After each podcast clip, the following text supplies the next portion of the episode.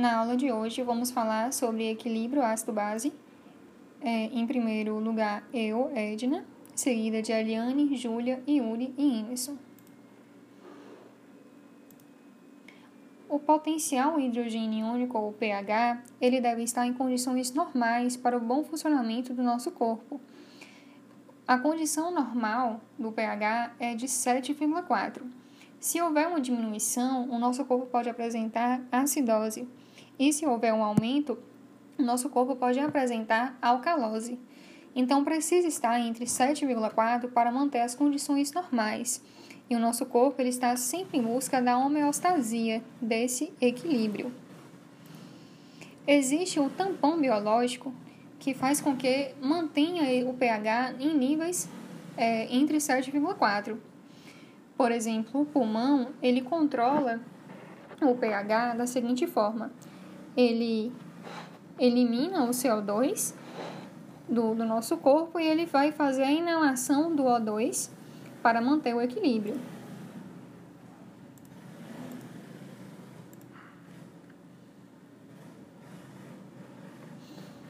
Já os rins Já os rins faz a reserva de bicarbonato. O papel dos rins está na manutenção do equilíbrio ácido-base, para facilitar a excreção de radicais ácidos e conservar bases, o que é feito através da secreção tubular de hidrogênio e amônio e da reabsorção tubular de bicarbonato. Olá, sou Eliane. Os potenciais de hidrogenômico. É, quanto mais hidrogênio você libera no meio, maior será a redução de pH, porque o pH mede a quantidade desse zinho H+. É, quando o ácido carbônico ele desprotona do sangue, ele está reduzindo o nosso pH. Então, esse íon H+ livre, ele é perigoso, porque esse H+ é o que vai medido para determinar o potencial do hidrogênio iônico, de potencial de íons de hidrogênio. Quanto maior esses íons H+, menor será o pH. A outra porção do ácido que é liberado é, chama-se de base conjugada. Por quê? Porque se dá, porque ele se tem um ácido é, e a base, quando em meio aquoso, ela tem capacidade de receber íon H+.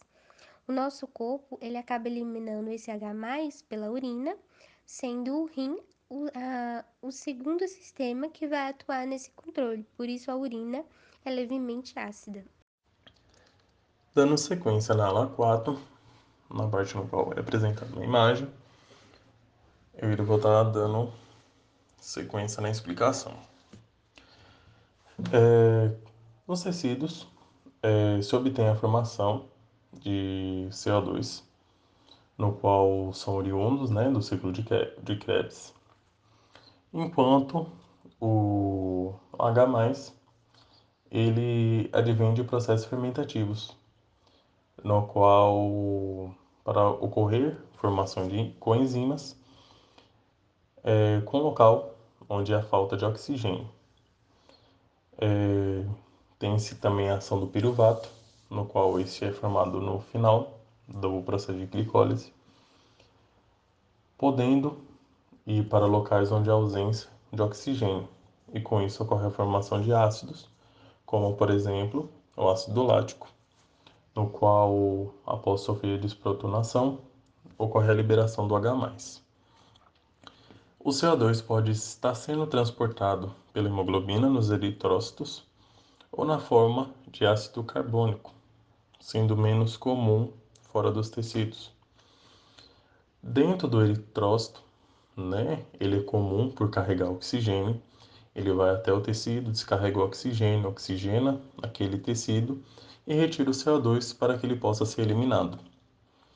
A ligação do CO2 com a água dentro das hemácias ocorre a formação do ácido carbônico, onde é, ocorre uma desprotonação, onde vai haver a formação do íon H+, e do íon bicarbonato onde o H+ ele é mantido, ele é retido dentro da hemácia até que ele chegue aos pulmões enquanto o íon bicarbonato é lançado para o meio extracelular para que ele possa ser eliminado ou reabsorvido pelos rins, para de volta para a corrente sanguínea. As hemácias vão permanecer com esse H dentro né, do seu interior celular, para que esse H não venha ir para o meio exterior e interferir no pH sanguíneo, ocorrendo uma acidose. É, quanto dentro da célula, esse H+, ele vai ter uma ligação com a hemoglobina, onde ele será carregado até o pulmão, e chegando lá, ele vai ser liberado, ele vai reagir com os íons bicarbonatos que estão presentes lá nos pulmões, e aí será formado um ácido carbônico. Porém lá, quando ocorre a quebra desse ácido carbônico, irá ocorrer a formação de CO2 e de água. E aí o CO2 é eliminado pela respiração e a água permanece no organismo como não apresenta nenhum malefício. É...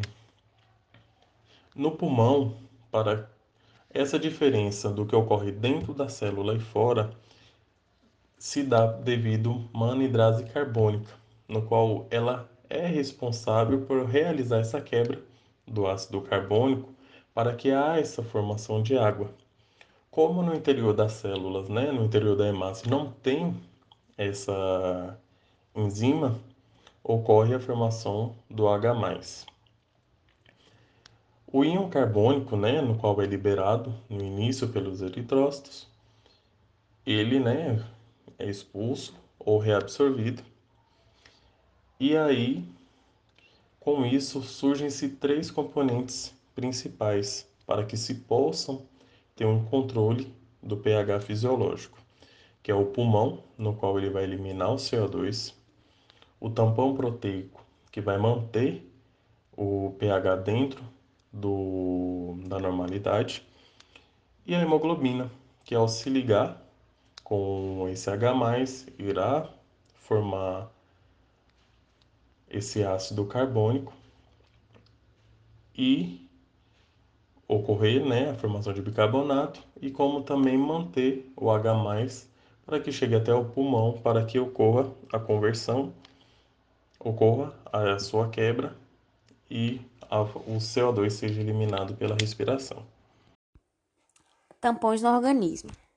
Compostos que atuam como ação tamponante são a hemoglobina, que a sua principal ação tamponante é nos eritrócitos, as proteínas que tem como principal ação tamponante no meio intracelular, o tampão fosfato no meio intracelular também, e o bicarbonato com ação tamponante no meio extracelular.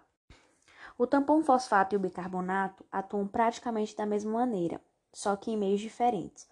O primeiro atua no meio intracelular e o segundo no meio extracelular. Alguns tipos de acidose.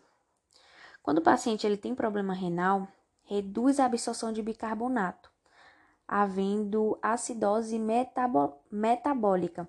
Nesse caso, o rim é o órgão afetado. Já quando o paciente tem uma asma, o principal órgão afetado é o pulmão. E o nosso organismo ele age aumentando o CO2, ou seja, está aumentando a pressão de CO2, é, gerando uma acidose respiratória. Outro tipo é quando se tem um sistema renal trancado. Com isso, há um aumento muito grande de bicarbonato no sangue e você pode ter, né, um indivíduo pode ter uma alcalose é, metabólica, é, que é um caso bem raro. É, outro exemplo é no caso da diminuição de, da pressão de CO2, que causa alcalose respiratória, onde o órgão afetado, o principal órgão afetado é o pulmão. Dando continuidade, eu, Emerson Rodrigues, irei falar um pouco sobre a geração do bicarbonato e a excreção do H+. O glutamato é um aminoácido que é responsável por transportar NH3.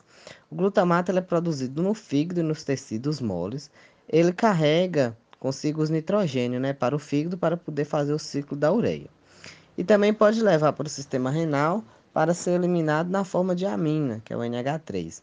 Quando perde o nitrogênio, o glutamato ele vira glutamina e se perder mais um nitrogênio, torna-se em alfa glutamato.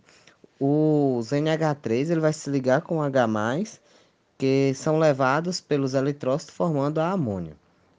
No sistema renal tem a anidrase carbônica, que pega o CO2, reage com a água, formando ácido carbônico. Esse ácido carbônico ele vai desprotonar em H+, e bicarbonato. Então, o bicarbonato é reabsorvido pelo sangue e o H+, ele é eliminado.